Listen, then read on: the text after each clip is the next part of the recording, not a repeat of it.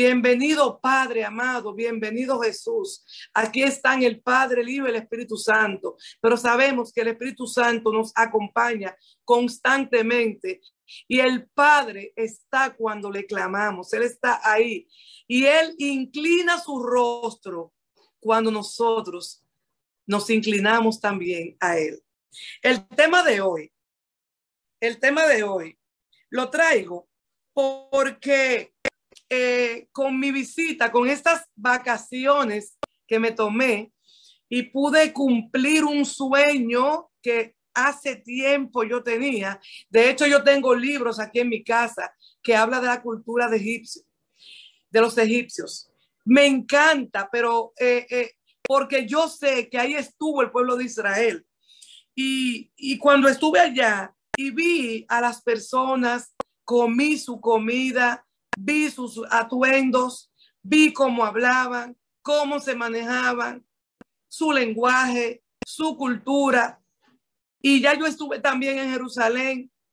Yo dije, wow, cuántas culturas extranjeras nosotros nos estamos obligando a guardar hoy en día.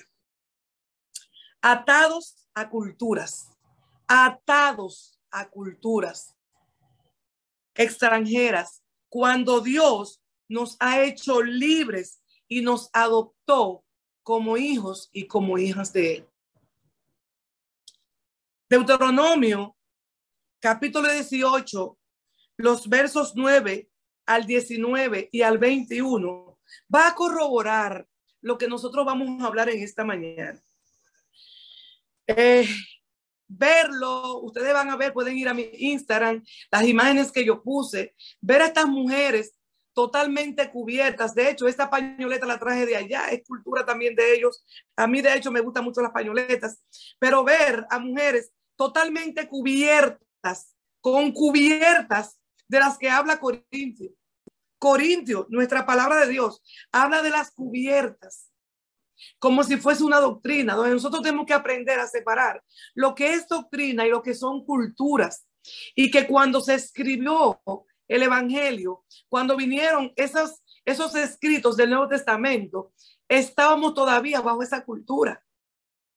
Pero hay, hay temas eh, de doctrina que mantienen todavía la esencia, pero nosotros debemos ser lo más inteligentemente posibles para entender lo que la palabra nos dice, de qué nosotros podemos guardar y qué nosotros vamos a obviar, ni siquiera desechar. No dije desechar, que nosotros vamos a obviar. ¿Qué vamos a tomar? Estas mujeres con un paño completo y que solamente se le ven los ojos, es obligatorio para muchas mujeres egipcias. Luego el resto anda con este paño hasta acá. A nadie se le ve el pelo. A nadie se le ve el cabello. Las ves caminando y no están la mayoría en un 95%. Si van con su pareja, no van agarrada de la mano de su esposo. El esposo va adelante y ella va detrás. Por suerte, yo he podido eh, complacerme a mí misma. Yo he estado ahorrando hace tiempo para, para culturizarme, para ir a esas culturas. Yo estuve también en Dubái hace como cuatro o seis meses, no recuerdo. Y en Dubái yo no vi una mujer trabajando en el mercado de Dubái. Las mujeres que yo vi trabajando en Dubái eran extranjeras eran extranjeras, pero las mujeres de Dubai, las originales de Dubai, no pueden trabajar porque es una cultura de ellos también. Entonces, dice, voy a empezar leyendo Deuteronomio 18, 9 al 19 y 21 y dice, se titula Amonestación contra las costumbres paganas. Oigan qué fuerte esto. Y ustedes van a unir esto con Saúl, porque Saúl tuvo un gran, gran problema por él no regirse por los dogmas que en este momento se le estaban pidiendo. Cuando entres a la tierra que Jehová tu Dios te da, no aprenderás a hacer según sus abominaciones.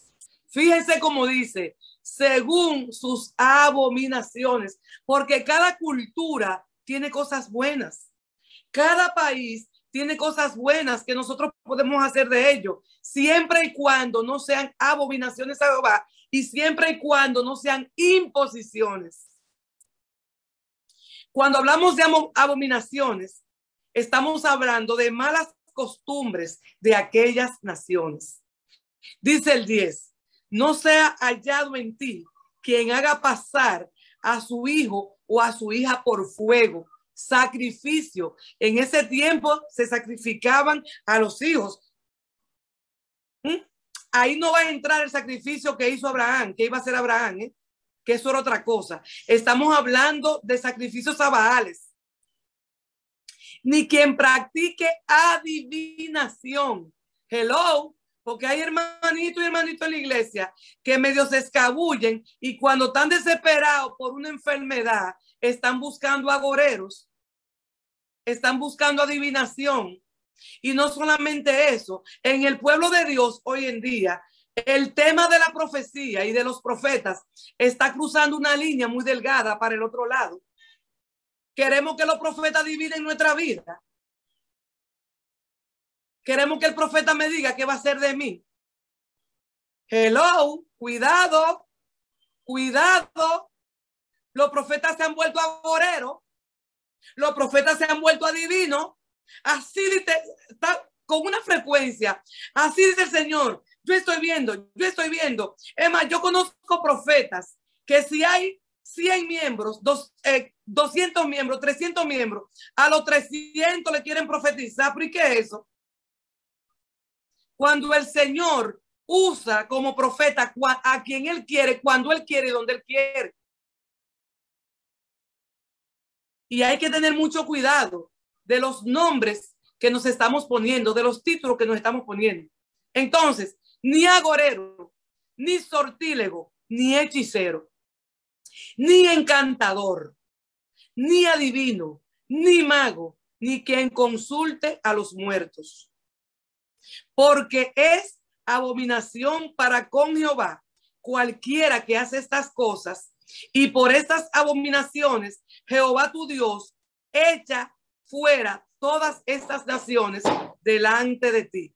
Y dice el 13, perfecto serás delante de Jehová tu Dios, porque estas naciones que vas a heredar agoreros y a divinos oyen, mas a ti no se te ha permitido esto, dice Jehová tu Dios. ¿Qué quiere decir esta escritura? Que aunque nosotros estemos en un país de agoreros, de adivinos, de utilizar ciertas modas, de escuchar ciertas músicas, de comer ciertos alimentos, de llevar alimentos y, y ponerlos en sacrificio, nosotros estamos viviendo en ese mundo, en ese ambiente, pero no nos podemos contaminar con ese ambiente. De hecho, hay otras contaminaciones que no se mencionan aquí, que se van a mencionar más adelante. Las palabras claves para hoy, las que van a anotar, anótenla. Cultura. Uno ataduras, extranjeros, advenedizos, libertad, adopción, hijos y esclavos. ¿Quién no sabe lo que es un extranjero? Una persona que se va a vivir fuera de su país es un extranjero. Si yo me voy a vivir a los Estados Unidos, yo soy una extranjera. Tendría que hacerme ciudadana, porque si soy residente, soy residente y sigo siendo extranjera. Y si soy ciudadana, me hago ciudadana de ese país con todo el derecho, pero en mi mente y en mi sangre soy extranjera, Por lo tanto, yo arrastro con todas mis culturas y con todas mis costumbres, pero también yo voy a arrastrar y adoptar culturas de donde estoy. Por ejemplo, yo, yo antes escuchaba a personas que se van a España y cuando vienen de España, que solamente tienen quizás un año, me dicen, porque, los, porque yo me voy a mudar en un piso, porque yo voy a comer esto y hasta hablan con la cheta. Y yo digo, pero por Dios, pero ¿y qué tan rápido cambió de acento? Lo que pasa es que en esa cultura, en ese país, están tan rodeados de tantas personas que se acostumbran a hablar como ellos. Y cuando dicen, me voy para un apartamento, el español no lo va a entender y va a obligarse a tener que decir piso. Pero cuando vienen a Santo Domingo, no se cambian el chip y siguen diciendo así, porque ya se, se adaptaron a esa cultura del idioma de España. Ahora bien, solamente te vas a adaptar a la cultura del idioma, te vas a adaptar a la cultura de la comida, pero cuidado con adaptarte a la cultura del desenfreno. Especialmente muchos padres que yo conozco que se han ido con sus hijos pequeños y sus hijos adoptan culturas totalmente separadas de lo que la Biblia nos manda. Y los padres nos vamos como acostumbrando, acostumbrando, acostumbrando. Y una cosa es que se nos vaya de la mano el comportamiento de nuestros hijos. Y una cosa es que nosotros estemos de acuerdo con el comportamiento de nuestros hijos. No es lo mismo, porque hay situaciones que hay que entregársela al Señor. Mientras esté de parte de nosotros, vamos a, a, a, debatirlo, vamos a tratar, vamos a, buscar. Por eso es que dice la palabra, instruye al hijo en su camino y aun cuando fuere viejo, no se apartará. El tema es que si yo instruyo a mi hijo, si yo lo instruyo, cuando llegue el tiempo de adulto, él va a recordar esas instrucciones que yo le di y va a venir entonces a los pies del Señor. Por eso que las madres tenemos un papel muy importante que hacer con nuestros hijos. No desmayemos, que aunque nosotros veamos ahora en el presente que nuestros hijos, y lo digo por mí, no están yendo a la iglesia. ¿eh? De los míos hay una parte que va, otra que no va. O que andan quizá de manera desenfrenada. Yo sé que ellos van a regresar, porque ellos recibieron instrucción de parte mía. Ellos cuando tengan memoria de adulto, ellos van a decir, esta es la verdad y regresan a la verdad. Vamos a empezar por definir también lo que es un esclavo. Persona que carece de libertad y derechos propios por estar sometidos de manera absoluta a la voluntad y al dominio de otras personas, que es su dueña y que puede comprarlo o venderlo como si fuera una mercancía. Fíjense que la libertad de la que habla la Biblia la compara con esa libertad y con esa esclavitud o sea, fíjense que nosotros estamos estudiando Gálatas y Gálatas lo que está hablando es de que, de que por qué nosotros volvimos a esclavizarnos a costumbres y culturas que no tenemos que traer para nosotros como iglesia, a guardar días, a dejar de ponernos cosas, a dejar de comer esto o a dejar de hacer aquello. La Biblia nos dice que no, no, no podemos esclavizarnos y ya leímos que si alguien viene a enseñarnos doctrinas extrañas que no está de acuerdo con la santa enseñanza, es un anatema. Entonces venimos a definir los que somos esclavos del sistema. Persona que está dominada por una pasión desordenada o por un vicio, que necesita para vivir o para sentirse bien. Esclavos de las drogas, esclavos del sexo, esclavos del juego y oigan de qué? Y esclavos de la honra. Hello. Esclavo de la honra. Para que sepan, hay pastores, apóstoles, ancianos que son esclavos de la honra, que si usted no le muestra honra, usted no forma parte de su staff. O sea, necesitan eso para, para vivir, para estar llenos, no se llenan del Espíritu Santo. Entonces, las personas que caen en los vicios de este mundo, del sexo, de la pornografía, de la masturbación, del adulterio, de la fornicación, de la gula de la comida, del celular, de la computadora, de todo lo que nos envicie. Cualquier cosa que sea una atadura, somos esclavos de ello. Eso lo dice la palabra. Somos esclavos. Ahora vamos a definir cultura. Cultura, costumbres y tradiciones es prácticamente lo mismo. Menciono cultura porque el sistema de este mundo moderno está cambiando la cultura del cielo. Vuelvo a leer.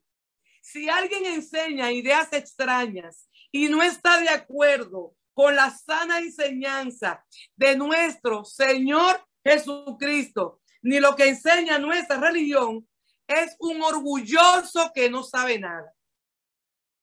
A la hora que nosotros nos quedemos con tradiciones humanas, con culturas extranjeras, con culturas de nuestro mismo país, que no están de acuerdo con las enseñanzas de Jesucristo que nosotros encontramos en Mateo, Marco, Lucas y Juan, y que fue profetizado en el antiguo pacto y que fue recalcado después en todo lo que queda del Nuevo Testamento, usted no está bajo el reinado de Dios.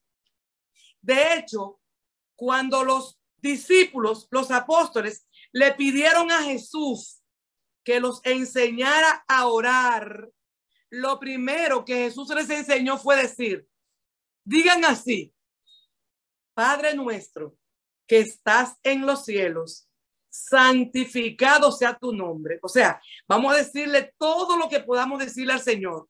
Eres hermoso, eres inigualable, eres todo para mí, eres lo que más amo, eres mi sustento, eres mi ayudador, eres mi león de Judá, Eres todo, eres todo. Cuando tú le digas a tu, a tu papá todo, todo, todo, porque somos cortos, sin embargo yo a, mi marido me siento ahora y le digo de todo, a mis hijos, pero somos cortos para decirle a mí, al papá, lo que dice. Entonces después dice, Padre nuestro que estás en los cielos, santificado sea tu nombre, vénganos tu reino, hágase tu voluntad.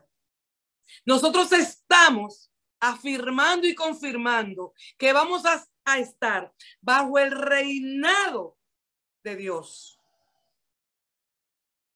Y para nosotros encontrar y conocer esa estructura del reinado del Señor, tenemos que venir a su palabra y escuchar la palabra de Dios, leer lo que Jesús nos dejó escrito en los evangelios y también leer todo lo que los apóstoles, los ministros y los profetas dejaron también en su palabra para nosotros de ahí sacar la cultura del reino. La costumbre es un hábito, es una tendencia adquirida por la práctica frecuente de un acto. Miren algo. Yo le voy a hacer una confesión. Y más adelante el Señor me, me, me, a ti a mí nos va a enseñar de esto. Dentro de mi familia, eh, no conozco, dentro de mi familia nuclear y en mi apellido, Matos Rivas, eh, y los Ferreras, no conozco todavía, a menos que esté oculto, personas que sean homosexuales, que sean eh, lesbianas, pero por parte de mi esposo, sí. Y a mí me ha tocado bien de cerca, porque es una familia a quien yo amo. La familia de mi esposo, yo la amo y yo la respeto. Y yo vi crecer, yo vi nacer, yo, yo, Oceanía Matos, vi nacer a ese sobrino. Se crió conmigo y con mis hijos. Yo tengo tres varones. Es verdad que el, el marido de mi cuñada no estuvo presente con él directamente, pero estaba presente económicamente y la familia estuvo presente económicamente y estuvo presente con amor. Y yo vi subir ese niño, subir, y solamente lo veía jugando con una niña. Y mis tres hijos y yo vivíamos al lado de él. Y mi marido era su papá. Y él le dice hoy, papi, a mi esposo. Y me dice, mami, a mí. Y mis hijos son sus hermanos. Y yo recuerdo que mis hijos, cuando él ponía la manita así, le decía, no ponga la mano así, no ponga la mano así. Muchacho, partido, no te ponga así. Y no voy jugando con muchachitas. Eso lo vi yo, eso lo fui viendo yo. Ya, pero Dios mío, pero ¿qué es esto? Eh, cuando le gustaba todo lo que era cantar y solamente veía videos de, de, de, canciones de, los grupos que cantaban muchachas y se ponía un pañuelo y cantaba. Pero Dios mío, ¿qué es esto? Con un padre de frente, como mi marido tan fuerte, ahí. Pasó el tiempo, pasó el tiempo, pasó el tiempo, y cada vez que pasaba el tiempo, más amanerado, más amanerado, más amanerado. Para no para hacerle el cuento, la historia larga, corta, él viene a mi casa hace un tiempito. Ya yo sé que él es homosexual. No hemos podido con él, hemos luchado. Eso fue con psicólogo, con de todo. Es una condición que él tiene. Yo sé que él, es homosexual. Y él me respeta mucho me ama. Y me viene a confesar y a decirme que tiene una pareja. Y me dice, mami, yo tengo una pareja y yo quiero que tú la conozcas. Digo yo, ajá, oh, oh, qué lío. Yo le dije, yo conozco tu condición, yo sé tu condición, yo quiero que tú sepas que el Señor hizo varón y hembra y hace así. Y que yo no puedo entender a mis casi 60 años por qué te pasa esto ¿Por qué tienes esta inclinación? Yo no te quiero comparar con un ladrón, con otro tipo de personas que hacen actos que a Dios le desagradan, pero que tú puedes hacer un cambio. Eh, nada, dame tiempo porque dime, tú eres mi hijo, pero yo quiero que tú sepas que yo no estoy de acuerdo contigo, pero que yo te amo y que yo espero que algún día, a pesar de tú tener esta inclinación, tú reconozcas que delante de Dios tu actitud no está bien. Y ustedes van a ver al final lo que dice Corintios de esto, de los afeminados, porque Corintios habla de afeminados y de los que se echan con varones y suponemos de los que se echan con hembras. Hermano, ustedes van a imaginar cómo yo me sentía. Y yo decirle a él y abrazarlo decirle, yo te amo. Yo te voy a amar siempre como tú eres. Porque yo amo ese niño. Ese es mi hijo, como que yo lo parí. Y tengo que respetarlo. Pero él tiene que saber que yo no estoy de acuerdo con él. Él tiene que saberlo. Y que yo tengo la esperanza de que algún día si él va a tener que hacer ese sacrificio, porque es un sacrificio que él va a hacer, esperando que Dios haga el milagro y le cambie su naturaleza mental, que él venga a los pies del Señor y que él haga ese sacrificio y que él deje atrás esa práctica y que él se reconcilie con Cristo. ¿Qué pasa? Este es un tiempo que se está repitiendo lo que pasó antiguamente, mucho homosexualismo mucha liberación, mucho libertinaje. Y nosotros nos vamos envolviendo y vamos envolviendo y vemos la cosa como que no son nada, pero son algo. Son algo. Y nosotros tenemos que estar bien claro de cómo son las cosas que al Señor le agrada, aunque toleremos, porque dice Corintios 13, el amor es sufrido, porque eso yo lo sufro, pero soy benigna con él. Soy tolerante con él. Yo estoy hablando de alguien como que un hijo que yo parí, pero Corintio me dice a mí, toléralo, sufre, ámalo, respétalo y ora por él. Y mira a ver de qué manera tú lo puedes traer con la palabra, con lazos de amor. Los seres humanos creamos cultura. Nuestra forma de pensar, de sentir, de actuar, la lengua que hablamos, nuestras creencias, la comida, la forma de vestir, el arte y algunas expresiones de nuestra cultura. Este conjunto de saberes y de experiencia se va a transmitir de generación en generación. Si nosotros dejamos que comportamientos, que culturas, que manera de vestir, que manera de actuar, que manera de hablar, que comidas, nosotros la dejemos pasar así por así, eso va a seguir de generación en generación y cuando vamos a ver, la cultura del reino se va a quedar en cero. La gente aprende de lo que ve, de lo que oye, de lo que lee. Experimentan la misma convivencia de manera cotidiana y nos vamos acostumbrando. Así es como se heredan las tradiciones, mediante la transmisión de costumbres de generación joven a una generación adulta, de continuidad de conocimientos, de valores e intereses que los distinguen como grupo y los hace diferentes.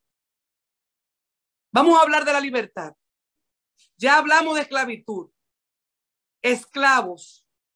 Hablamos de cultura, hablemos de libertad.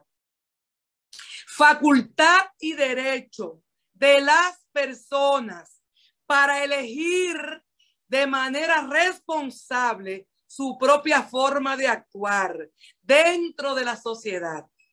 La libertad es un derecho de humano básico. Yo acabo de hacer una historia libremente aquí. ¿eh? Mi sobrino hijo tiene libertad de hacer todo lo que él quiera, pero no vaya a ser que esa libertad se convierta en libertinaje, que no es lo mismo. Una cosa es libertad bajo los parámetros del reino de Dios y una cosa es el libertinaje. La libertad es un estado o condición de la persona que es libre, que no está en la cárcel ni sometida a la voluntad de otro, ni está constreñida por una obligación, deber, disciplina. A mí me gusta ser libre. Yo soy un espíritu libre. Sin embargo, yo tengo que cohibirme de forma de actuar, de forma de hablar, de comer algunas cosas, de ponerme de vestir algunas cosas, porque yo soy libre, pero cuidado con el libertinaje. Además, tengo que tener cuidado de que por una, por una acción mía, por algo que yo digo, por algo que yo como, por algo que yo me pongo, yo puedo hacer daño a la institución de la Iglesia de Cristo. En el diccionario Strong, en el hebreo, se pronuncia deror, lo que llevan anotaciones, y deriva de una raíz que no se usa, que se llama moverse rápidamente. La gente libre se mueve para acá y para allá. Libre, como te dice, libre, libre, como una mariposa. O sea, mi, mi, mi, a mí me encanta la mariposa por, por su transformación y por su libertad. Y me gusta la libertad, pero libertad en Cristo. Entonces, definimos la libertad como espontaneidad de flujo, de movimiento. Cuando tú puedes hacer algo sin que nadie te quiera controlar, ni que nadie te quiera someter. Pero también la palabra me dice a mí que me someta, porque si nosotros estamos guiados por el Espíritu Santo, tenemos que estar sometidos a las reglas del reino de Dios. La libertad en otra definición, es la capacidad que tiene el ser humano de poder obrar según su propia voluntad, a lo largo de su vida y no sea obligado a hacer las cosas que no le guste. O sea, si a ti te quieren obligar a comerte algo que no te guste, te están quitando la libertad. Si a ti te meten a una cárcel, te quitan la libertad. Si a ti te llevan a un hospital por obligación, te quitan la libertad. Si tú quieres hacer un proyecto, una esposa de ustedes que son esposas, quiere un proyecto, pero lo consulta con el esposo y el esposo le dice que no, te están quitando la libertad. Ahora bien, ¿a qué tú le llamas libertad? Cuando tú tienes que ir con tu esposo, sentarte en la mesa con él, plantearle tu proyecto y ponerse de acuerdo. Así es como tenemos que movernos nosotras las mujeres prudentes y los hombres prudentes lo tienen que hacer también con sus esposas. ¿Qué es un extranjero? El extranjero no tenía libertad. El extranjero es que viene de un país distinto al de la persona que, de, la, de la que estamos hablando. Ese extranjero va a tener ciertas ataduras y se va a mover con poca libertad. El extranjero no tiene libertad porque tiene problemas, no, es natural de ese lugar. Y va a tener que someterse a reglas de ese lugar. Ahora, si tú tienes un lugar que las reglas están, están por encima y te ponen a hacer cosas que en el reino de Dios se están en desacuerdo, suelta ese país y vete para el tuyo. Todo lo que te pone en desacuerdo con, la cultura del reino de Dios, tienes que desecharlo. ¿Qué es un hijo?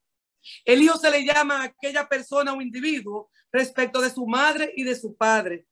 Esto significa que hay una consa, tú eres consanguíneo, un hijo de sangre.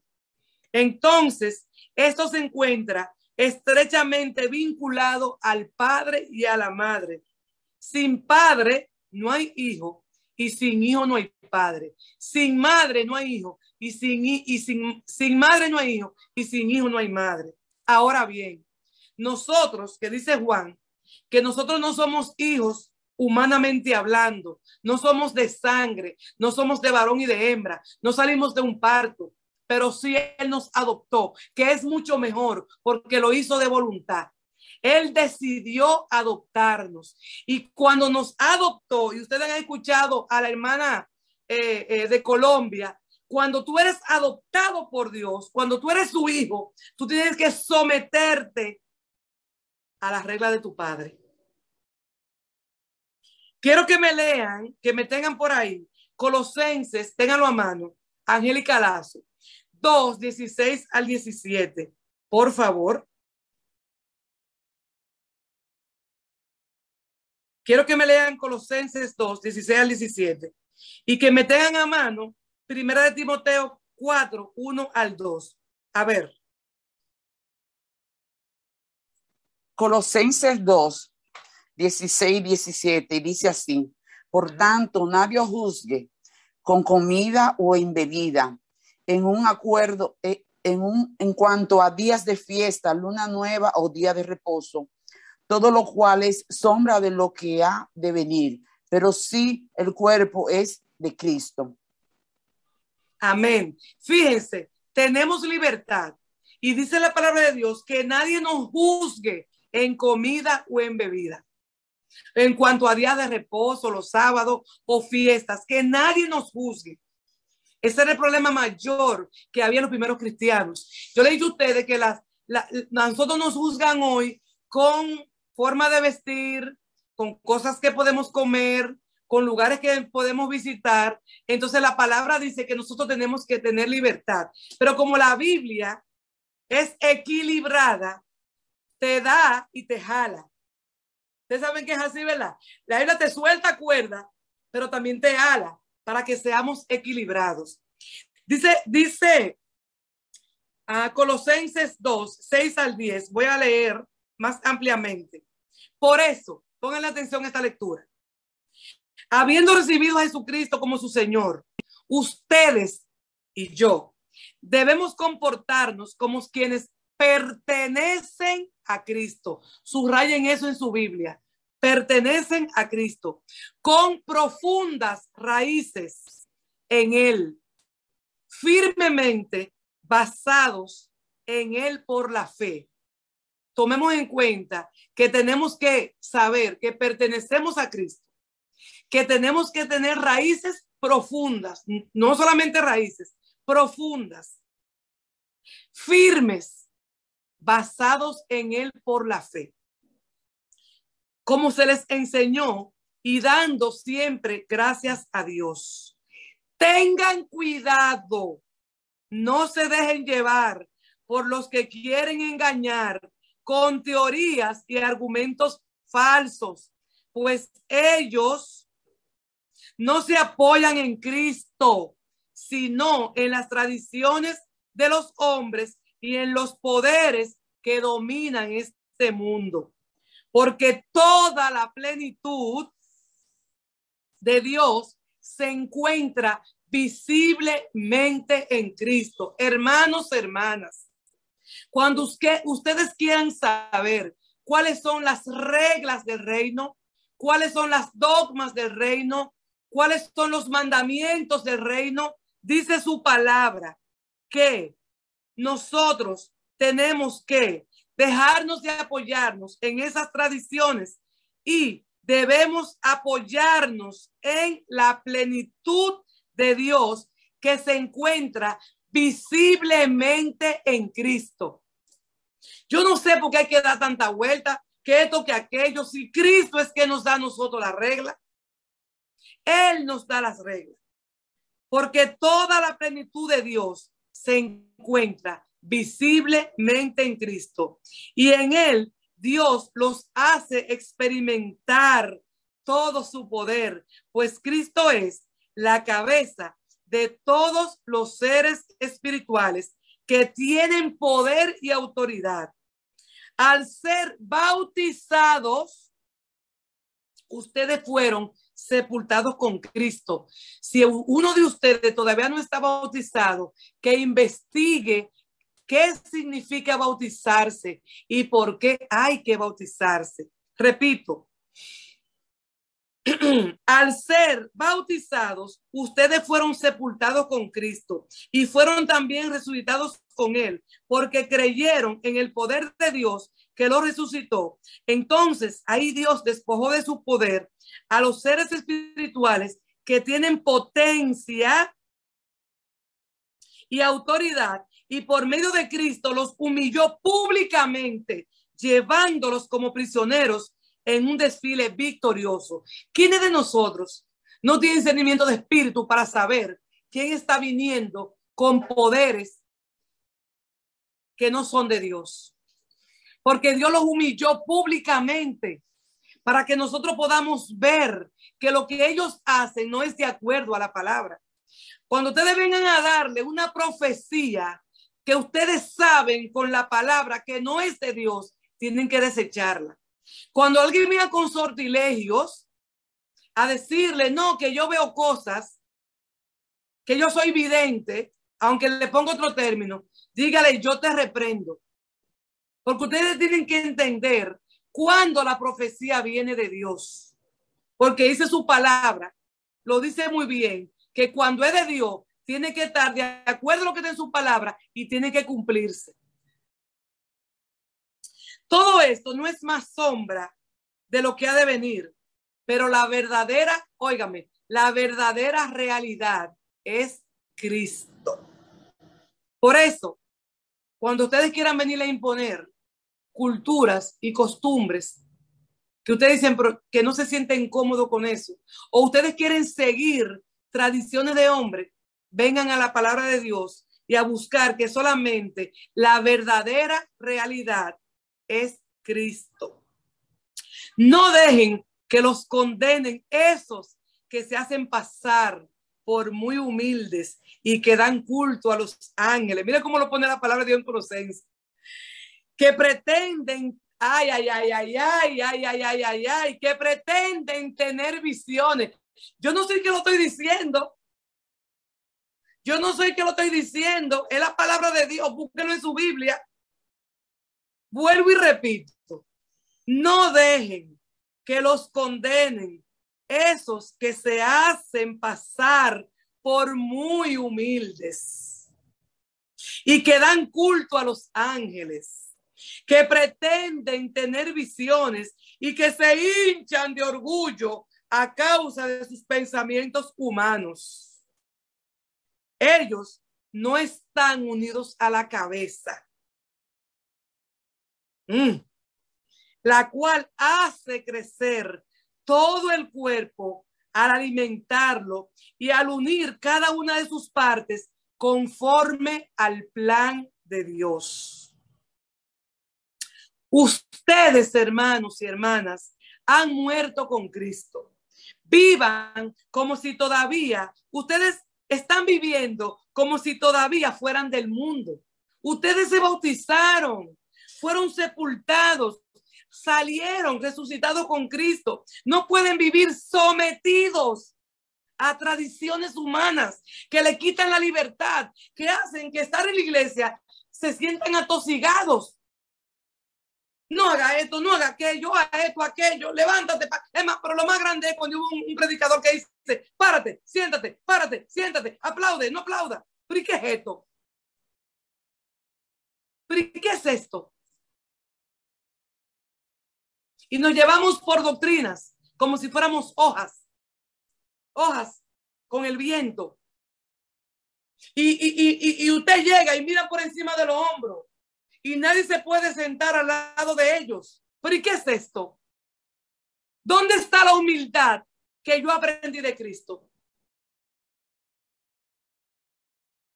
¿Dónde está ese Cristo que es mi cabeza? ¿Dónde está el Cristo que es la cabeza de cada uno de ustedes? ¿Por qué entonces nosotros vivimos como si todavía fuéramos del mundo, atados a tradiciones mundanas? Y oiga lo que dice, sometidos a reglas que no son del, del cielo. ¿Cómo?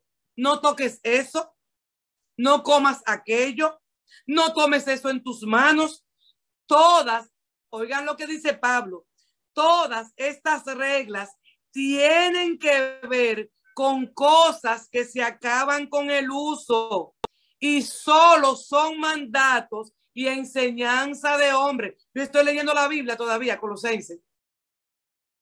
Y cosas que son mandatos y enseñanzas de hombres. ¿Cuándo tú sabes que una enseñanza es de hombre? Cuando se sale de la palabra de Dios, porque yo tengo mi libro aquí. A mí no hay quien me venga a hablar cosas, yo tengo que buscarlo en la Biblia. A mí no me vengan a salir con, yo tengo que buscarlo en la Biblia. Después yo le voy a dar un estudio a ustedes que le dije que empecé con Saúl, porque Saúl no respetó las reglas que le puso el Señor. Que le dijo que sacara todos los agoreros de allá de, de, de Israel. Y Saúl fue tan atrevido que cuando Dios se fue de su lado por su mal comportamiento, Saúl se atrevió a consultar a una agorera para hacerle salir que trajeran a Samuel y hablara con él. Ese es un, estudio bastante difícil que yo después lo puedo traer. Pero cuando nosotros le pasamos por encima a Dios cuando Él nos da prohibiciones y las prohibiciones de Dios, se las voy a leer, son ahí, tácitas, están ahí escritas. No hay que inventársela. Ay, esto se puede, esto no se puede, búscalo en la Biblia, búscalo en la palabra. Tú tienes que preguntarme a mí qué es lo que se puede. Ah, ay, pastor Oceanía, ay, hermano Oceanía, esto se puede, pero por Dios, búscalo en la palabra. Usted me pregunta a mí, yo le voy a mandar la palabra con el verso bíblico. Dice, es verdad es verdad que tales cosas pueden, parecer sabias porque exigen cierta religiosidad y humildad y duro trato del cuerpo. Por ejemplo, yo puedo ayunar, pero a mí nadie puede obligarme a ayunar. Yo nunca voy a obligar a nadie a ayunar aquí. Yo nunca voy a obligar a nadie que para tomar la comunión me diga, dime, tú estás en pecado. Yo nunca lo voy a obligar, porque usted que tiene que examinarse a usted mismo y irse ante el Padre y, pedir por su pecado oculto, que usted lo conoce, su pecado oculto, usted lo conoce. Los pecados ocultos no son eso que usted no conoce, mentira del diablo. Son pecados que usted sabe que usted lo está cometiendo en físico y lo tiene callado. O que usted sabe que llegan a su pensamiento y usted no lo saca a la luz y no, se, no viene ante el Padre a pedir perdón por esos pecados, que nadie lo ve, que usted lo hace tras su puerta. pecados de usura, maquinaciones, mentiras, fornicaciones, masturbaciones.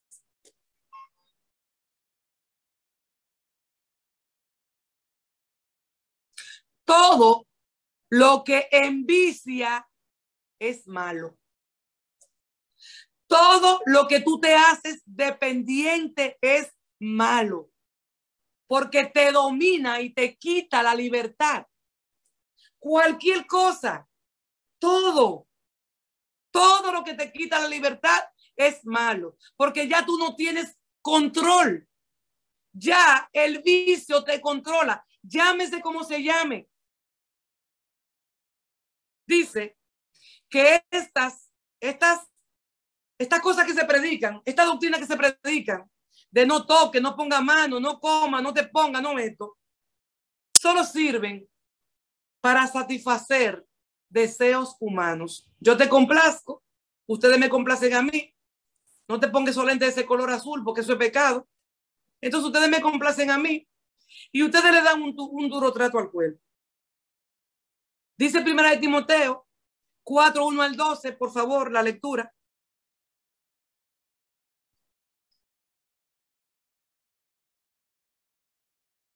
Por favor, Timoteo 4, 1 al 12. Amén. Gloria a Dios. Dice, predicción de la apostasía.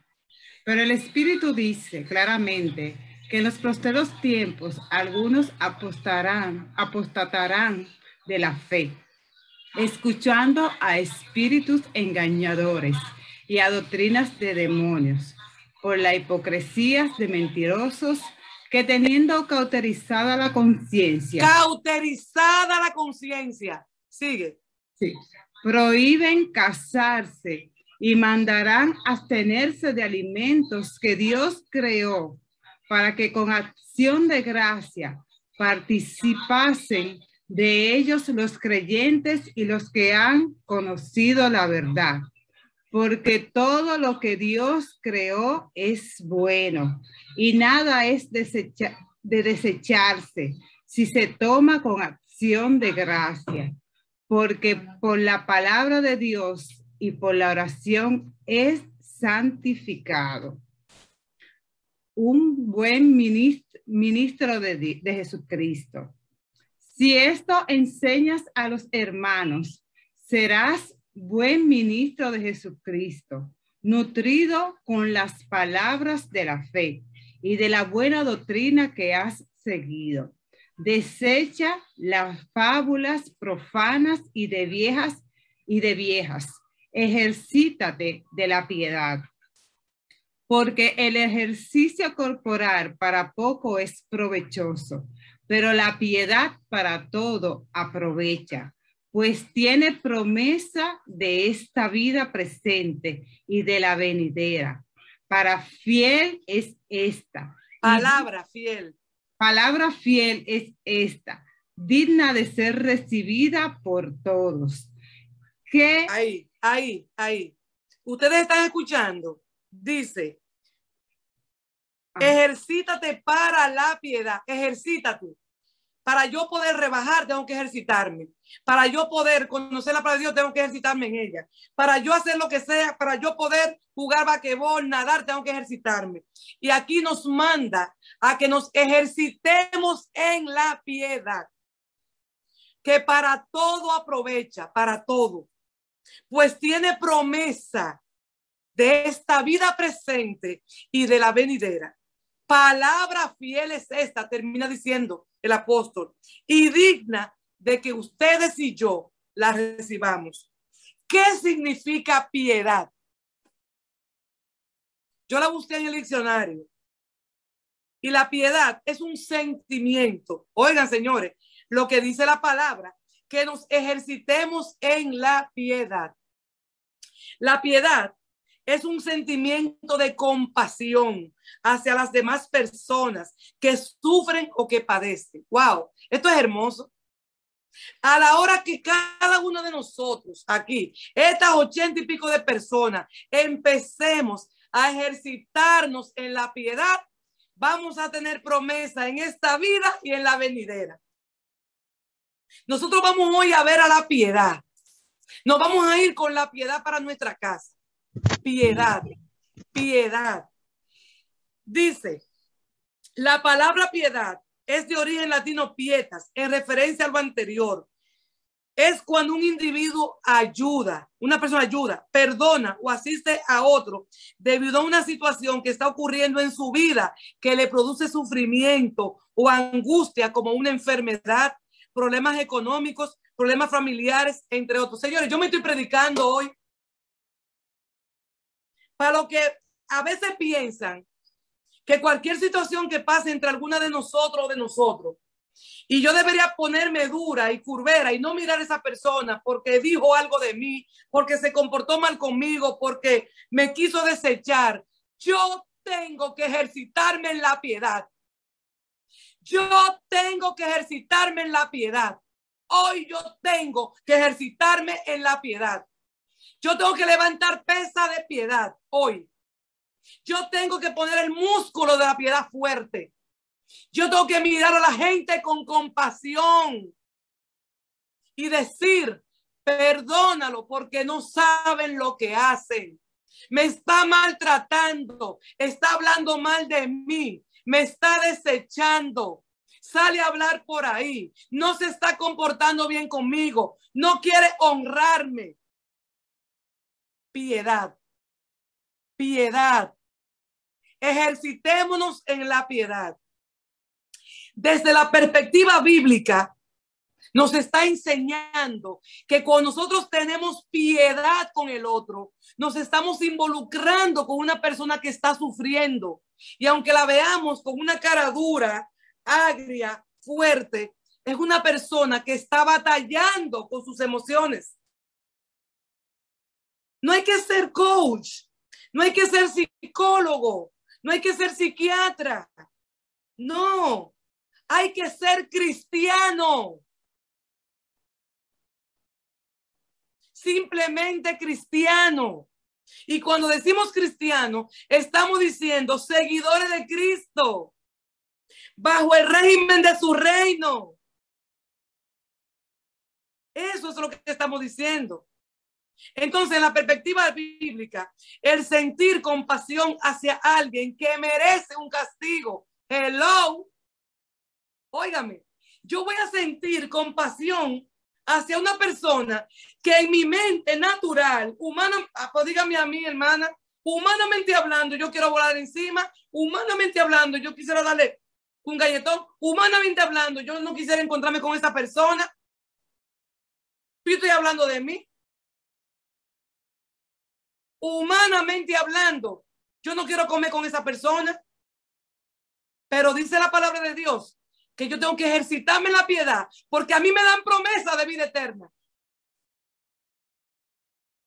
Pero también me prometen en esta tierra que la estoy viviendo temporalmente. Por eso el cristiano no tiene que andar infeliz. El cristiano tiene que andar feliz en esta tierra. No hay que llorar tanto. Hay que ser feliz porque nosotros empezamos a ver las cosas que no son como si fueran. Y dentro de esas cosas que no son como si fueran, empezamos a ver el esposo, el hijo, el amigo, la vecina, el hermano en Cristo. Gozosos en el Señor, como dice Esther. En el Antiguo Testamento, este término se relaciona mucho con la misericordia. Gloria a Dios. Ten piedad de mí, oh Dios, conforme a tu misericordia. ¡Wow! Uf. Dios mío, yo lo leí, pero me está ministrando. Ten piedad, dice el salmista, oh Dios de mí, conforme a tu misericordia. O sea, la piedad que sale de mí es de acuerdo a la misericordia que yo tenga. Si yo no tengo misericordia, yo no tengo piedad, por eso hay que ejercitarlo. El que no ejercita no echa músculo. se queda en dengue, flojo, flojito. Dice la concordancia Strong que la palabra es chanan, misericordia, compasión, piedad, doblar, agacharse en bondad hacia un, hacia un, inferior, un inferior, favorecer, otorgar para implorar. ¿Por qué yo traigo este tema de piedad? En un tema que no nos gustemos este mundo. Porque como les conté, nos vamos a encontrar con situaciones, porque ustedes pueden criticar fuera, pero cuando le llegue el problema a su casa, ustedes van, a querer encontrar quien lo ayude y decirle, hermana, hermano, dígame cómo usted lidió con esa situación de su hijo. ¿Cómo usted lidió con esa situación de droga de su hija? ¿Cómo usted lidió con ese pozo infiel? ¿Cómo usted lidió con ese hijo homosexual? ¿Cómo usted lidió con esa hija lesbiana? ¿Cómo? Y está feliz. Por eso es que las culturas y los comportamientos que se repiten no pueden quedarse en nuestras vidas para nosotros hacerlo, pero sí tenemos que ir al amor para ser tolerantes, ser misericordiosos y tener piedad. Por eso yo conecto este tema con este, porque hay cosas que a mí se me salen de la mano, que yo no puedo hacer absolutamente nada. Orar y amar y esperar. Yo estoy esperando pacientemente que muchas cosas se ajusten y que se pongan bajo el reinado de Cristo. Entonces, Cori, yo voy a, para yo hablar de piedad, quiero que vayamos al Salmo 1, que dice, bienaventurado el varón, y ahí entramos nosotras, hombres y mujeres, que no anduvo en consejo de malos ni estuvo en camino de pecadores, ni en silla de escarnecedores se ha sentado. ¿Qué significa escarnecer? Burlarse de una persona de manera cruel, con la finalidad de humillarla o despreciarla. ¿Qué tú vas a hacer a partir de hoy? A burlarte del hijo de la hermana que camina como una hembra, a burlarte de la hermana que tiene un hijo por las calles, a de un cojo, a de la forma de vestir del otro. Bienaventurado, dice Salmo 1, quien no anduvo en consejo de malos. ¿Cómo nosotros evitamos caer en, en, actuar con culturas que no son del reino cuando no andamos en consejo de malos. Cuando no estamos en camino de pecadores. O sea, no, no tenemos por qué caminar con ellos en sus caminos de pecadores. Nosotros tenemos que estar ahí para ayudarlos, para tener piedad con ellos, pero no para nosotros hacer lo que ellos hacen. Dice la palabra que no somos de este mundo. Y que dice, yo, yo no oro para que ustedes salgan, sino para que los guarde. Es una oración de Jesús. Yo oro para que Él los guarde, no para que los saque. Hello. ¿Cómo te sacan de la familia que tú estás? ¿Cómo te sacan del trabajo que tú estás? ¿Cómo te sacan del entorno que tú estás? El Señor te va a guardar de donde tú estás. Él va a guardarte. Antes, dice el 2, en la ley de Jehová está su delicia. Y su ley medita de día y de noche. Y será como árbol plantado junto a arroyos de agua, que da su fruto en su tiempo y su hoja no cae. Y todo lo que hace va a prosperar. Gloria a Dios. Salmo 1, léanlo en su casa para que ustedes vean que si no nos sentamos en, silla de escarnecedora a burlar y tenemos piedad con la gente, si no andamos juntos en camino haciendo lo malo, si no oímos eh, eh, consejos malos, nosotros vamos a tener esa libertad que Cristo nos da. Concluyendo, Vamos a leer Primera de Corintios 10, 23, 31 al 33 que dice. Se dice, uno es libre de hacer lo que quiera. Es cierto, esto es la versión Dios habla hoy. Póngale atención, yo digo póngale atención, póngale atención a lo que estoy leyendo. Se dice, uno es libre de hacer lo que quiera. Es cierto. Pero no todo conviene. Uy, uy. Ustedes ven lo que es la Biblia. Yo soy un alma libre. Miren, señores, yo soy libre, libre, libre. Hay libertades que yo quisiera tener, pero no todo conviene. Mm. Hello. No todo conviene. Sí, uno es libre de hacer lo que quiera, pero no todo edifica a la comunidad. Ay, Dios mío, me están predicando. Me estoy predicando yo. Yo voy a tener que, yo, yo mismo voy a tener que, yo, yo voy a tener que, que ministrarme. No hay que buscar el bien de uno mismo, sino el bien de los demás. Coman ustedes de lo que se vende en la carnicería sin preguntar nada por motivos de conciencia, porque el mundo entero, con todo lo que hay en él, es del Señor. Y si uno que no es creyente los invita a comer y ustedes quieren ir, libertad. ¿Volvió la libertad otra vez? Todo me es lícito, pero no todo conviene. Pero si alguien te invita a comer a una casa y te da de comer, ve con libertad. Y no preguntes cómo hicieron la comida. Coman de todo lo que les sirvan sin preguntar por motivo de conciencia. ¿La conciencia quién? La mía. Pues yo sé que mi conciencia me dice que lo que Dios limpió está limpio. Yo me puedo comer una cosa que se lo, se lo, se lo ponen a los baales y, y yo sé que eso es disparate. Pero el que se lo está sacrificando los baales, me lo está dando con intención de que yo coma comida de los baales. Y si yo le pregunto, mira, tú le sacrificaste eso a, a qué sé yo, a, a, lo que nosotros aquí en Santo Domingo, a, ay, eh, búsqueme un, un santo de eso, que le dicen santo, eh, a la Virgen de la Alta Gracia, a lo que sea. Y, me, y yo pregunto, mira, y esa comida, tú la cocinaste sacrificada a Santa Ana. Ay, sí, Oceanía. Y yo me la como. Entonces, la persona dice, ah, pero Oceanía se está comiendo la comida que yo sacrifiqué. Ay, Anaísa, Dios mío. Pero si yo voy y me como la comida, y aunque yo me imagine que fue para Anaísa, dice la Biblia, que no pregunte y me la coma, porque lo que Dios limpió, me lo puedo comer.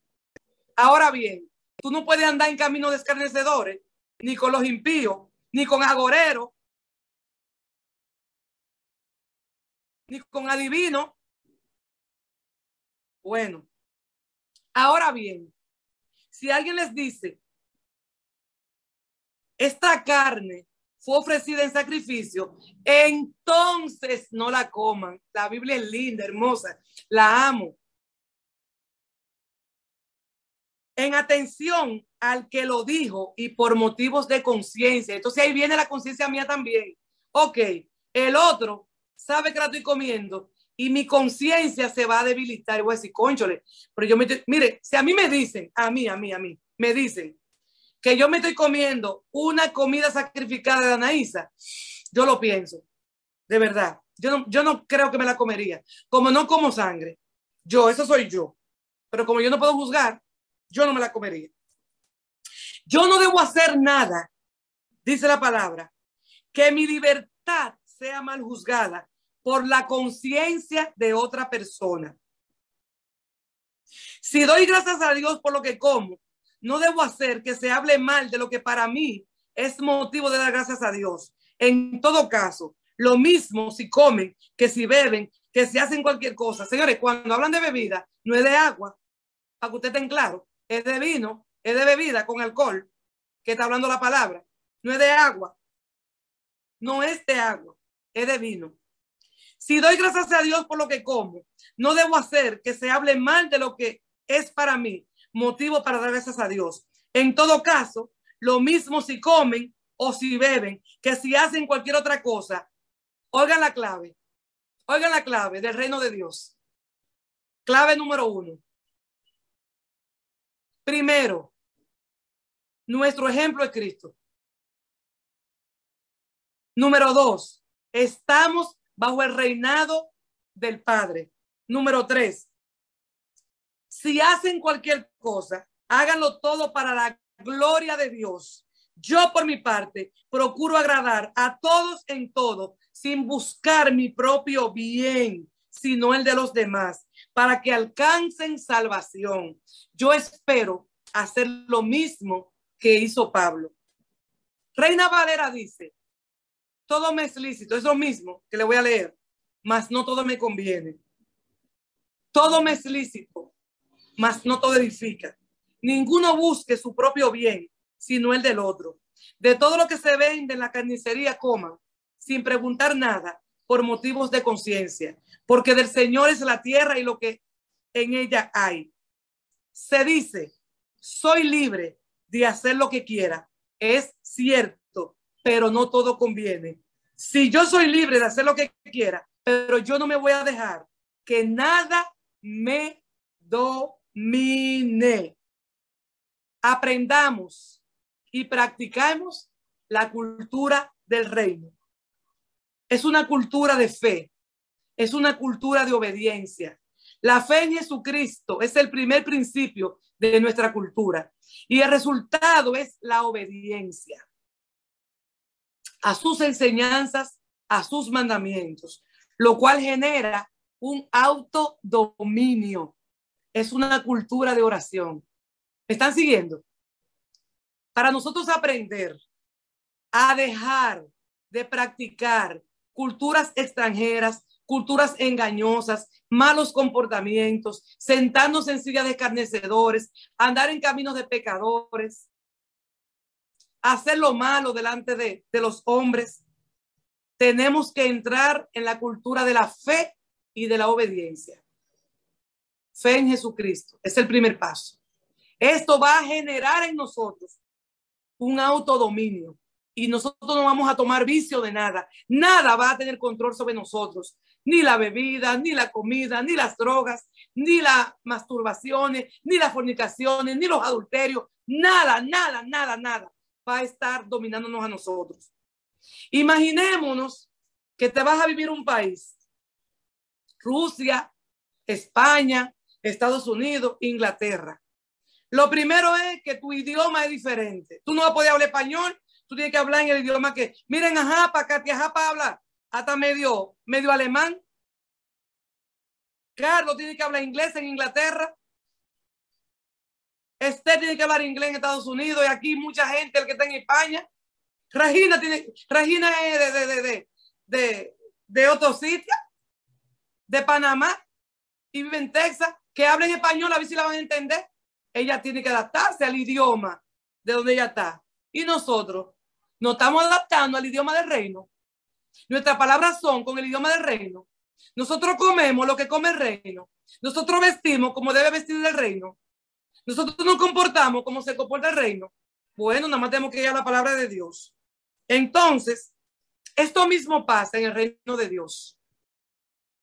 Nosotros vivimos bajo el gobierno del sistema de este mundo, pues ahora vamos a vivir bajo el sistema del reino celestial, bajo el gobierno de Dios. Cuando Jesús nos salva y nos traslada del reino de las tinieblas a su luz admirable. Él nos saca de las tinieblas y nos lleva al reino de su luz admirable. Nosotros tenemos ojos para admirar todo lo que sale en su reino. Entienda lo que dice la palabra. El que tiene oído para oír, que oiga. Él nos saca del reino de las tinieblas y nos trae a reino de luz admirable. Tenemos que admirarnos ante su presencia, admirarnos ante su reino. Dice que Jesús nos salva y pasamos un proceso a que comúnmente conocemos como discipulado. O sea, Jesús discipuló a sus discípulos. Nosotros aquí estamos discipulando, estamos siendo maestros. Aquí de lunes a viernes estamos discipulando, los domingos discipulando, en Jeter se disipula. Usted tiene que seguir discipulando para adelante. Porque para poder conocer las reglas del reino, hay que estar discipulados. Jesús dijo a sus discípulos, hagan más discípulos, enseñándoles todas las cosas que yo les he mandado. Básicamente diciéndoles, enséñales a los tuyos a vivir conforme a la cultura del reino.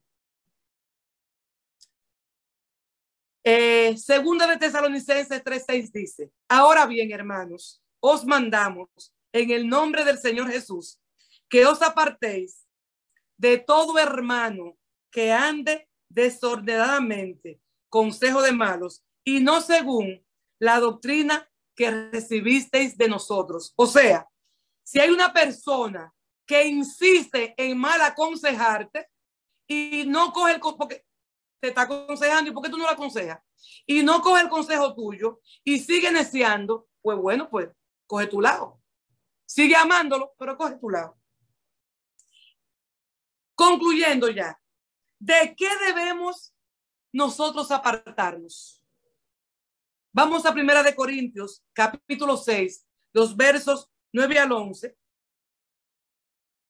que dice, ¿no saben ustedes que los que cometen injusticias, y voy a la palabra, no hay un justo desamparado, ni su simiente mendigando pan. No hay justo desamparado, ni su simiente mendigando pan. Aferrémonos a la piedad. ¿No saben ustedes que los que cometen injusticias no tendrán parte en el reino de Dios? Subrayenlo eso ahí. No se dejen engañar, pues en el reino de Dios no tendrán parte los que se entreguen a la prostitución, ni los idólatras, ni los que cometen adulterio, ni los afeminados, ni los homosexuales, ni los que roban, ni los avaros, ni los borrachos, ni los que maldicen, ni los que roban. Entonces Gálatas 5 dice, y manifiestas son las obras de la carne que son adulterio, fornicación, inmundicia, enemistades, lascivia, idolatría, hechicerías, pleitos, celos malsanos, iras, contiendas, disensiones, herejías, envidias, homicidios, borracheras, orgías y, y para no quedarse corta, y cosas semejantes.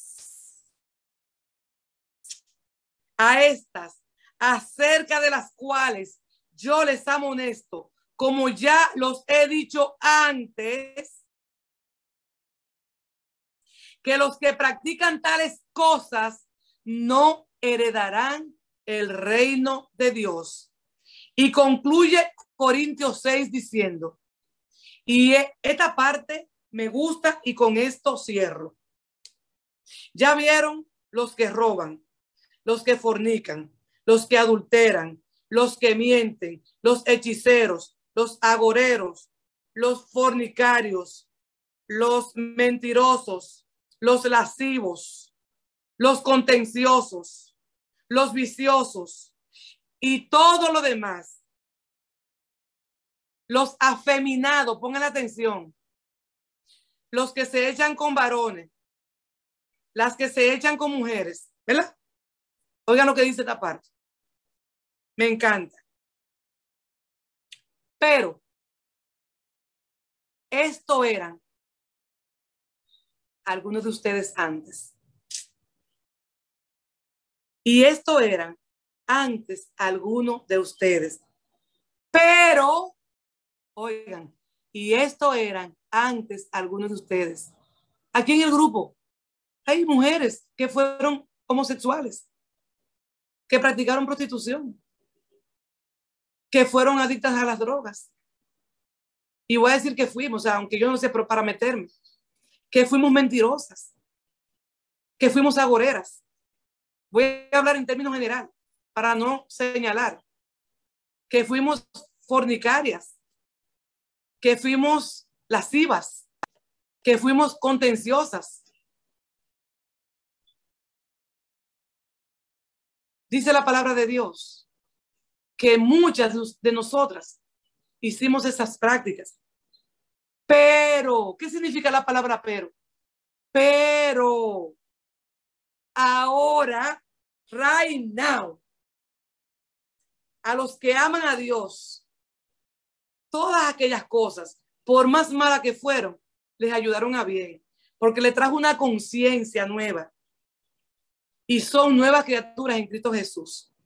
Ahora, ya recibieron el baño de la purificación, el bautismo, el baño de la purificación.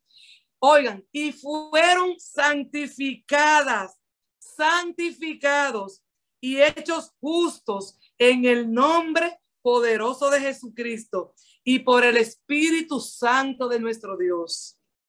A mí me encanta leer Primera de Corintios 6.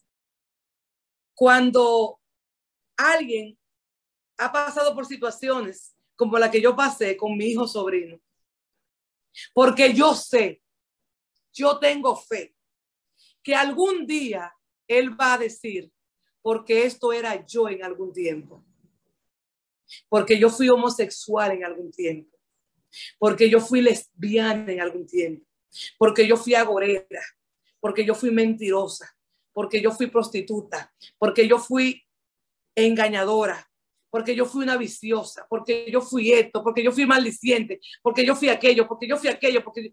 Miren, los pecados de Corintios 6 y de Gálatas, ninguno son más grandes ni más chiquitos, se ponen uno al lado de otro. El adulterio que grave se pone al lado del mentiroso. Mentira piadosita. Hay una mentira piadosa. Mm. Ahora, concluimos diciendo que el Señor dice que eso éramos algunos de nosotros. Por eso,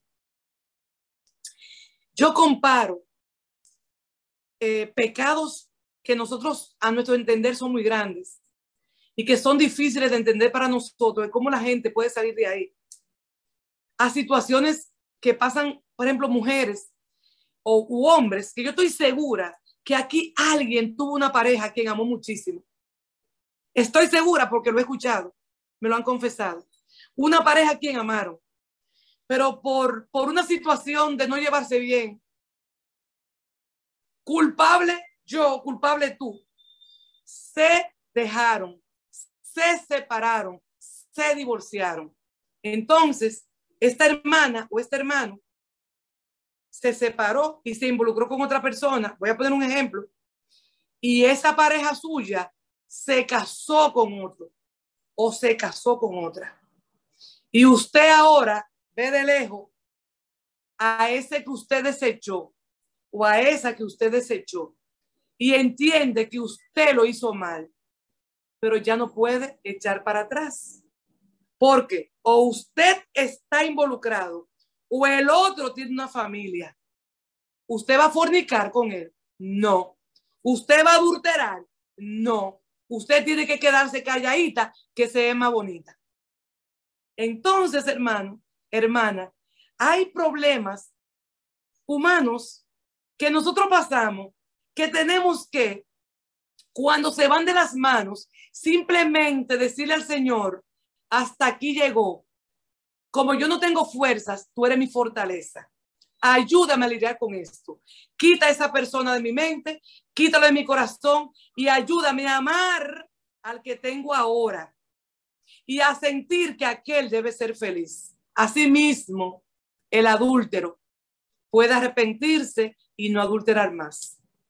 Asimismo, el hechicero se arrepiente. Asimismo, el homosexual se arrepiente y no lo hace más.